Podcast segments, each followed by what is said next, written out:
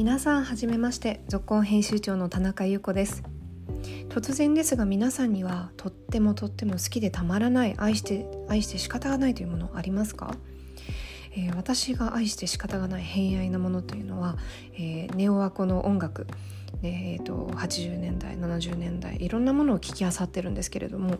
ものすごいねあの怖すぎてあんまり人にシェアする機会がないんですが、まあ、そこで得られる視点ってやっぱり独特なものが、生まれてるんじゃないのかなと思ってます。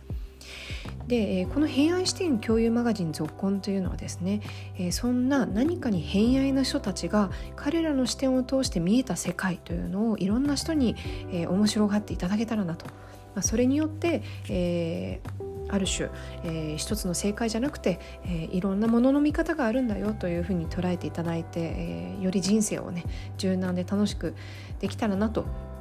そんなきっかけになればなと思って作り始めた、えものでございます。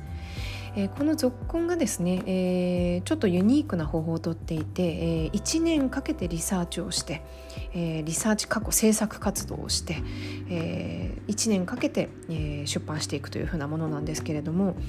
とある一つのテーマについて、まあ、前回の創刊号はドーナツというね、えー、ものについてまず作家さんを、えー、私が日本全国各地から連れてきますとっても面白い人たちこんなに偏愛の人たちいるんだっていう人たちをいろんなところから見つけてきてですねその人たちにお題をぶつけてで彼らなりの、えー、回答を彼らが一番偏愛の方法で実践して表現してもらうというふうな内容になってます。ですので前回の創刊号ドーナツっていうのを例えば、えー、とある僧侶の方にドーナツかける、えー、宗教仏教ということでドーナツ説法っていうのを作ってもらったりとか、えー、そういうのがあるんですが今回のテーマは、え、前回ドーナツとは打って変わってですね、え、ちょっとファジーで、え、今まさに今向かうべきテーマ不完全の面白さということで考えさせていただきました。えー、ぜひですね、えー、こちら実は不完全な想定ということで、えー、紙も全てバラバラサイズにしていたり表紙も実は、えー、これ国内で250部限定でするんですけれども全て違う表紙になっております。